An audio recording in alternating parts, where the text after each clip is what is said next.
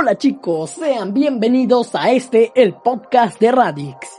Y quiero darles una breve bienvenida a este primer episodio de esta primera temporada de esta primera serie. Como ven el proyecto es muy muy nuevo, lo estamos empezando y espero que les sea de mucha mucha bendición y mucha ayuda para sus vidas. Y si es así, no por favor, no olviden de compartirlo con las personas que creen que más lo necesitan. Bueno, vamos a empezar con el tema. En este capítulo vamos a, tratar de dar una respuesta a la interrogante del título. ¿Cuál es? ¿Quién es Dios? Y bueno, voy a dar una breve introducción a esto. Cuando nosotros, las personas, conocemos a alguien, o sea, la estamos conociendo, lo primero que hacemos, bueno, la mayoría, es que nos ponemos a platicar, a tratar de conocer a esa persona, tratar de conocer sus gustos, sus preferencias, si le gusta Marvel o no, si es otaku de closet, eh, si juega Fortnite o qué sé yo, pero tratamos de conocerla, de relacionarlos. Y quiero mencionar esto porque lo mismo pasa con Dios. Eh, cuando nosotros empezamos a, tener cierto interés por Él, básicamente nosotros empezamos a conocerlo poco a poco. Y hay veces que a las personas no se les complica un poco conocerlo a fondo y terminan alejándose. Y por eso en este episodio vamos a tratar de hablar sobre quién es Dios. Primero vamos por la vamos por la primera parte que estaba pensando poner esta al final, pero la voy a poner al principio porque voy a dejarlo mejor para el final, es lo que siempre dicen. Así que vamos a ver las maneras en las que Dios se manifiesta, porque lo primero que una persona te pide es que le compruebes cómo es que sabes que Dios existe y todo eso. Y la misma Biblia dice que todo esto es por fe, pero de todas maneras Dios se ha manifestado y, y vamos a ver puntos en los que se ha manifestado. Ok, vamos con el primer punto. Dios se ha manifestado primordialmente en la creación y es especialmente por medio del hombre. Primera de Génesis capítulo 26, versículo 27, perdón. Y creó Dios al hombre a su imagen, y a imagen de Dios lo creó, varón y hembra los creó. Como vemos, Dios creó al hombre a su imagen y semejanza, nos hizo como él. La segunda forma en la que Dios se presenta es por medio de los ángeles es una de las manifestaciones más comunes y podemos verlo a través de toda la Biblia de diferentes pasajes bíblicos. Un ejemplo fue cuando Jacob vio una escalera de ángeles que subía al cielo, Génesis capítulo 28 versículo 12, o cuando el ángel de Jehová se le apareció a Gedeón para llamarlo, Jueces capítulo 6 versículo 12. Ok, estamos yendo, perdóneme si hablo un poquito rápido, es que estoy emocionado. Ok, tampoco olvidemos cuando el ángel del Señor se le apareció a la mujer de Manoa. Es que se me confunde con Moana, perdón. Para hablarles sobre el nacimiento de su hijo Sansón a lo largo de la Biblia. En todo el Antiguo y el Nuevo Testamento, Dios manda palabra por medio de sus ángeles. Y es algo interesante, ¿no? De que te, te presenta un ángel, imagínate un día tú estás campando y ¡pum! se te presenta un ángel y oh Dios te habla y uh, sería, sería espectacular, ¿no? Interesante. No, no olvidemos que también a María se le presentó un ángel para hablarle sobre el nacimiento de Jesús, ¿eh? eso está, está bueno. La, la, tercera manera en la que, llamamos por la tercera, La tercera manera en la que Dios se manifiesta es por medio de señales, prodigios y milagros. Eh, un claro ejemplo de estas manifestaciones son las plagas de Egipto, cuando Dios pues iba a liberar a su pueblo de Israel de Egipto, se presentó por medio de las plagas y endureció intencionalmente el corazón del faraón para decirle, ¿sabes qué? Ninguno de tus dioses sirve o vive, ninguno tiene este poder que yo tengo. Yo soy Dios todopoderoso y soy el rey de reyes. Y así fue como se presentó y pues conocemos la historia que el faraón terminó accediendo a que liberaran a, los israelitas. O algo curioso es que desde el capítulo 7 hasta el capítulo 12 del libro de Éxodo, todos empiezan con un habló Jehová Moisés. Entonces dijo, dijo Jehová Moisés. O Jehová dijo a Moisés. En estos capítulos se nos muestra una, una virtud de Dios, una característica de Dios, que desde el comienzo de la historia de la liberación de Egipto de Israel, él planeó y sabía cómo realizaría todo. Pero algo importante y otra característica es que Dios no dejó solo a Moisés. O sea, Dios no, Dios, Dios no es una persona que abandone. Y esto puede verse en todo el libro. No solo, no, no solo acompañó a Moisés, acompañó a cada persona que él ha enviado a lo largo de toda la, la Biblia. Y de toda la historia acompañado a todas las personas que él ha enviado. No olvidemos a Elías cuando lo acompañó y lanzó un este de la la lluvia de fuego. No, no fue una lluvia de fuego, fue el fuego que descendió del cielo, eh, ahí también Dios se manifestó, además de que no lo dejó, se manifestó por medio de prodigios, fue, eso fue un prodigio, imagínate. Y también se ha manifestado en cada, cada milagro de sanidad, de prosperidad, a lo largo de toda la Biblia. O sea, esto entran los milagros. Un ejemplo de eso es cuando la viuda, la, la viuda que no tenía nada y pues llegó Eliseo y le dijo que las vasijas que eh, tenía una vasija de aceite y que siguió y que siguió y que era parecía que no tenía fondo. Ese fue un milagro de prosperidad, el milagro de sanidad de Amán, de Naamán, sí, Naamán, creo que es. Bueno, pasemos al siguiente. El siguiente punto, el punto número 4, son las visiones. Dios también se ha presentado a través de visiones. Un ejemplo es el dramático llamamiento en visión del profeta Isaías. Puedes leerlo en Isaías, el libro de Isaías capítulo 6. También las visiones del profeta Ezequiel, las visiones del, del hueso de, perdón, del campo de huesos secos.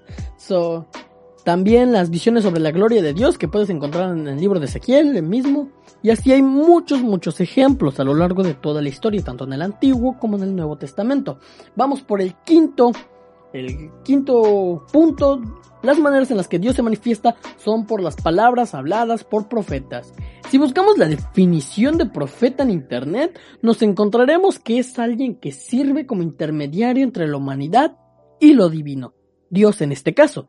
Y también afirma haber tenido un encuentro con Dios y recibe la tarea de hablar sobre lo que Él manda entre los hombres en la Biblia encontramos muchos profetas a lo largo de toda la Biblia. De hecho, hay una sección que se llama profetas mayores, profetas menores, y la encontramos en el Antiguo Testamento, pero también en el Nuevo Testamento también encontramos algunos profetas a los cuales Dios habla. Y por último, sexto, sexto, sí, sexto, las escrituras, en general la Biblia, las escrituras son la revelación personal de Dios. Él se reveló a sí mismo como el Dios soberano del universo, el Todopoderoso, el Dios creador y el Rey de Reyes y Señor de Señores, ¿ok? Así que si de verdad quieres tener un encuentro con Dios, o puedes orar, sí, puedes ayunar, pero igual puedes leer la Biblia, ahí se encuentra todo sobre Dios. Bueno, ahora sí, pasemos al siguiente a la siguiente sección, la persona de Dios. Desde el primer capítulo de Génesis Dios se presenta. Su nombre es mencionado 31 veces en este capítulo y se presenta como un Dios todopoderoso, pues con tan solo hablar las cosas se fueron creando conforme Él quería. También se muestra como es un Dios organizado que planeó todo y lo planeó en grande, imagínate, la creación de todo, de la nada con solo decir, crea esto, que se cree esto, reproduzcanse o cosas así, no es algo que ocurra todos los días, imagínate la magnitud de su poder. También hay, hay que destacar el versículo 26, anteriormente vimos el 27 de Génesis 1, ahora vamos a ver el 26, que dice que Dijo Dios, hagamos al hombre a nuestra imagen y semejanza, y señoré los peces del mar, etc, etc, etc. Pero él dice, hagamos. Es otra, cara, es otra característica de Dios, de la persona de Dios. Que Dios se conforma por tres personas. Padre, Hijo y Espíritu Santo. Esto es algo que se sabe y es la primera mención de la Trinidad. ¿Ves? Desde el primer capítulo del primer libro de la Biblia ya se menciona que es tres. Que son tres, que Dios es tripartita. Padre, Hijo y Espíritu Santo. Se nos va mencionando quién es Dios. Eh, también, cuando dice nuestra imagen y semejanza, pues yo cuando leí eso me puse a pensar, no, a ver, si Dios es espíritu, ¿cómo es que somos a imagen y semejanza de Él?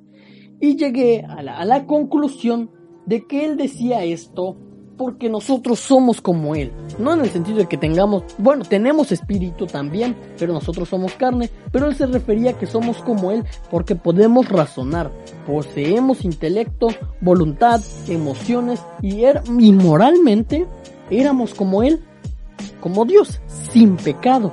Pero después se sabe la historia de Adán y Eva y todo lo que transcurrió. Bueno, a lo largo de la Biblia conocemos a Dios conocemos a un Dios diferente a todos los dioses que la humanidad ha tenido a lo largo de los años. ¿Por qué?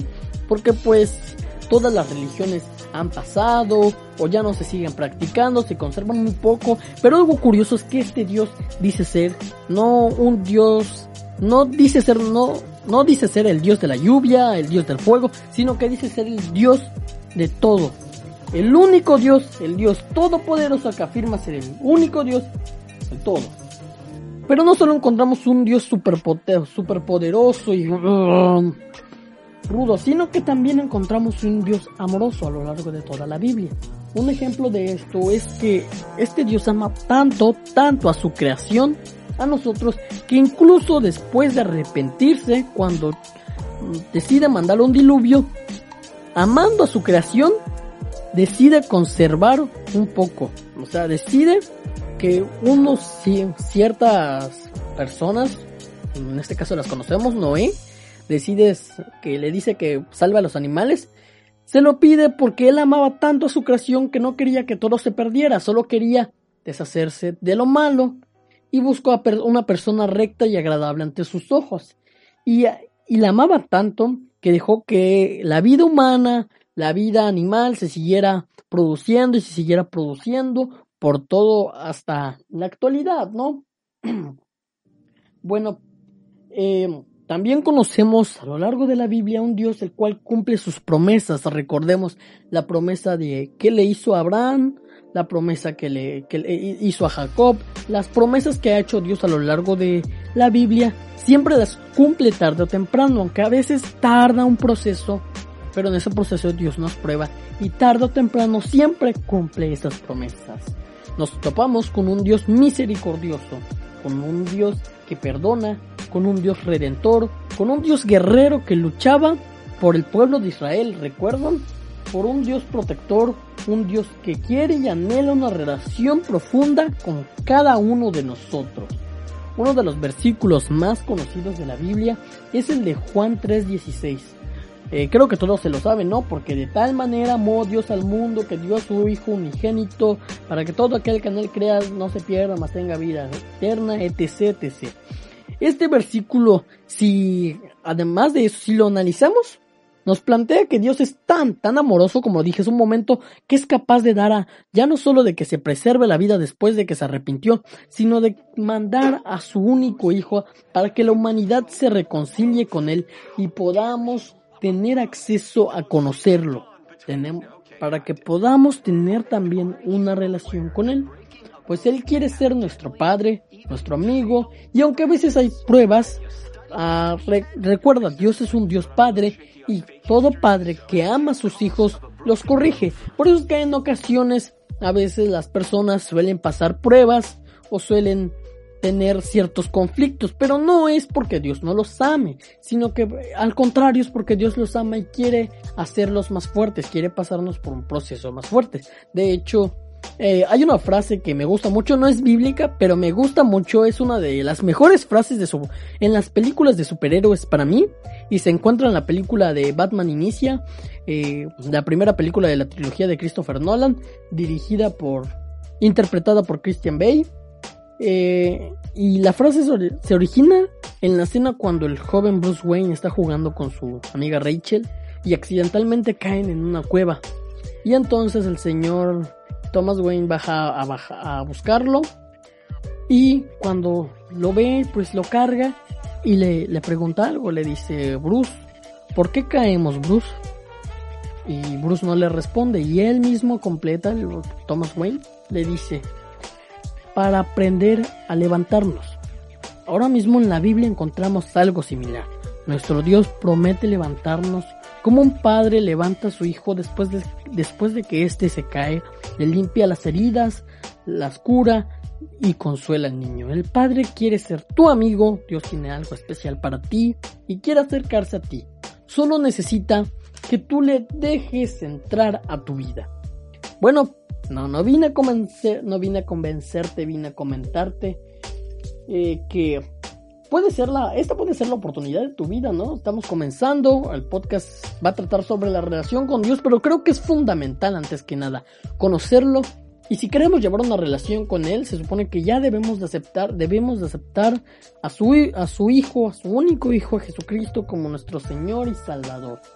Eh, si lo quieres hacer, te puedo invitar a que puedes buscar a alguien a que te oriente a cómo hacer esto o puedes repetir esta oración, ¿ok? Que vamos a hacer aquí. Ok, oramos. Hola Dios, soy yo. Vengo ante ti porque reconozco que te necesito reconozco mis pecados y pido perdón. Padre, te acepto como mi Señor, acepto a Jesús como mi único Salvador y reconozco con mis labios que tú eres mi Salvador y que vives. Recibe mi oración, Padre. Amén. Bueno, si y decidiste hacer esta oración, pues eh, creo no creo, te voy a asegurar que es la mejor decisión de tu vida. Perdón, sé que fue un poquito la ligera, pero algo me decía que lo tenía que hacer, ¿ok? Bueno, este fue el primer episodio de esta serie titulada Aquí está él, mi relación con Dios. Espero que te haya gustado y si fue así no olvides de dejar un, poderosísimo like si es que me estás viendo desde YouTube. Y también no olvides de compartirlo con amigos o con personas que crees que realmente les pueda ayudar este podcast, ¿ok? No te pierdas el siguiente episodio que también va a estar muy, muy interesante. Nos vemos, yo soy Radix, chao.